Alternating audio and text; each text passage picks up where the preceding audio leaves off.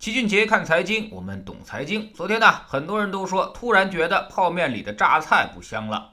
A 股市场上的涪陵榨菜毫无征兆的突然跌停。要知道，这只股票在前两年它可是一直是白马股的象征，大家也都有就着榨菜喝茅台的神比喻，还有无数多的学者和媒体为此讨论，到底是消费升级了还是消费降级了。而涪陵榨菜呢，也在连续的隐秘提价之后，让业绩持续保持增长，从二十多块钱一下涨到了五十六块钱，市值翻了百分之一百五。目前来看，如果年底每股收益能到一块钱的话，那么估值就已经超过了五十倍。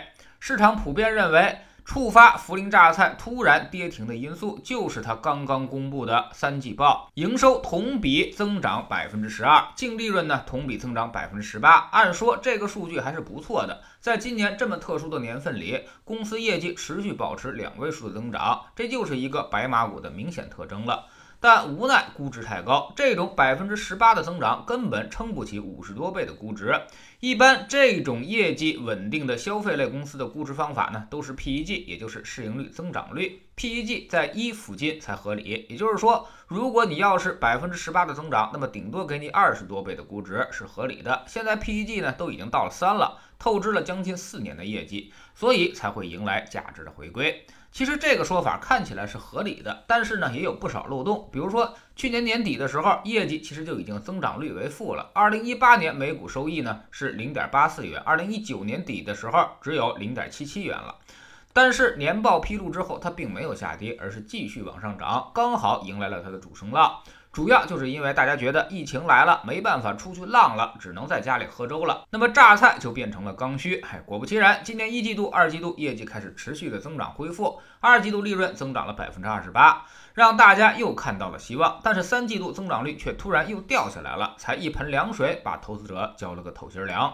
所以，我们一直说，投资股票是预期的反应。现在什么业绩其实并不重要，重要的是大家怎么去想它未来的业绩。大家觉得它未来业绩能涨，它就会持续的上升；大家觉得它未来的业绩不行，它就会下降。投资高手呢，甚至能够想到未来投资者会怎么想，而率先进行布局。比如我们之前就一直提醒大家要小心消费和医药的见光死，这种业绩增长不可持续。大家在疫情当中对他们的预期太高了。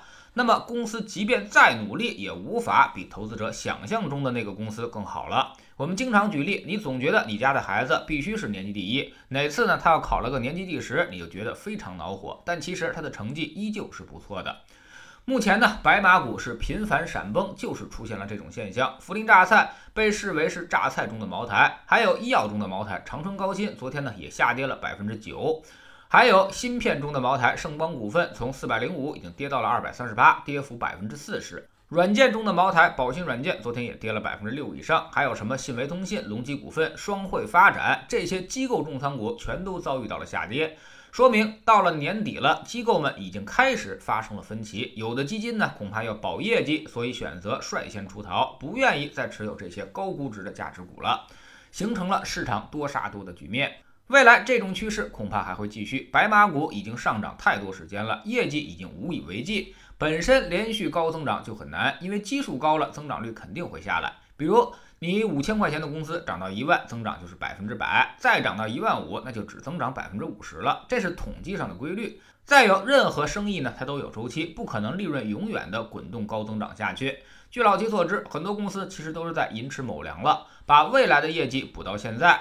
就是为了维持高增长的假象，为了股价不会掉下来，跟机构投资者达成一种默契。但这种事儿呢，它也有个限度，而且大家也都明白是怎么一回事，心照不宣，股价还能稳定。一旦有人叛变，提前出逃，那么这个价格联盟也就瞬间瓦解。现在就已经到了这个时候，一些消费类和医药类的大白马会一批一批的倒下去。价值和成长之所以会有风格的周期，主要呢就是因为业绩变化和信心变化引起的。当业绩普遍增加的时候，大家都会很有信心，就会更倾向于成长。比如现在，当经济衰退，业绩普遍下降，大家没信心了，啥都不信的时候，才会死死的抱住价值不放。而风格周期呢，一般在三年到三年半就会发生一次切换。这些钱从价值白马中出来之后呢，会进入到目前低估的周期股和成长股上面做逆向的风格布局。所以，我们一直说下半场的行情一定是业绩驱动，一些先知先觉的资金已经开始行动，布局这种业绩持续改善的风口了。既然主题就是业绩改善，那么业绩无以为继的东西，当然就会被市场所抛弃。而现在市场正在发生着这种变化，所以还是记住我们经常提到的两句话：大家都在抢的东西，再好它也是贵了；大家都不要的、争着往外卖的东西，再差也可能很便宜。所以，我们算估值、找好公司，应该从别人不要的公司里面去寻找大家都想买的那些东西，压根儿就不用算，肯定贵了。但贵了，并不代表它不能上涨。但这种钱呢，都是不安全的钱。你习惯于赚这种市场热点上的钱，那么就会成为随机漫步的傻瓜。凭运气赚到的那些钱，早晚都会凭实力输回去。还是记住两句话：常在河边走，哪有不湿鞋？君子永远不要立于危墙之下。这不是什么知识，而是一种智慧。知识星球找齐俊杰的粉丝群，每个交易日呢，我们都有投资的课程。我们昨天呢，盘点了市场一周的走势，给出了重要的估值数据。这周乍一看表现是很糟糕，但其实没那么恐怖。那么针对现在市场的特点，我们该如何做出自己的投资呢？现在要特别注意什么？我们总说投资没风险，没文化才有风险。学点投资的真本事，从下载知识星球 APP，找齐俊杰的粉丝群开始。在这里，我们要让赚钱变成一种常态。老齐不但会给你鱼，还会教你捕鱼的技巧，让你明明白白知道钱到底是怎么赚到的。二零一八年星球建立到现在，跟着老齐做投资的朋友，少说也赚了百分之五十以上了。我们的组合呢，上周还创出了新高，这周调整也才不到百分之三。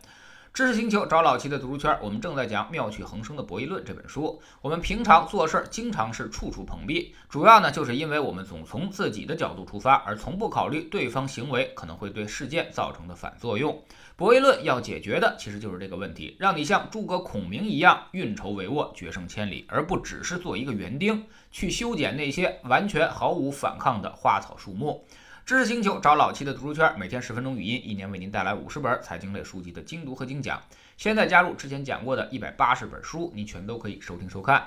算下来，每本语音书呢，其实才不到一块五毛钱。每天只要坚持一点点，几年之后将有巨大的改变。读书圈和粉丝群独立运营也单独付费，千万不要走错了。苹果用户请到老七的读书圈同名公众号里面扫描二维码加入，三天之内不满意全额退款，可以过来体验一下。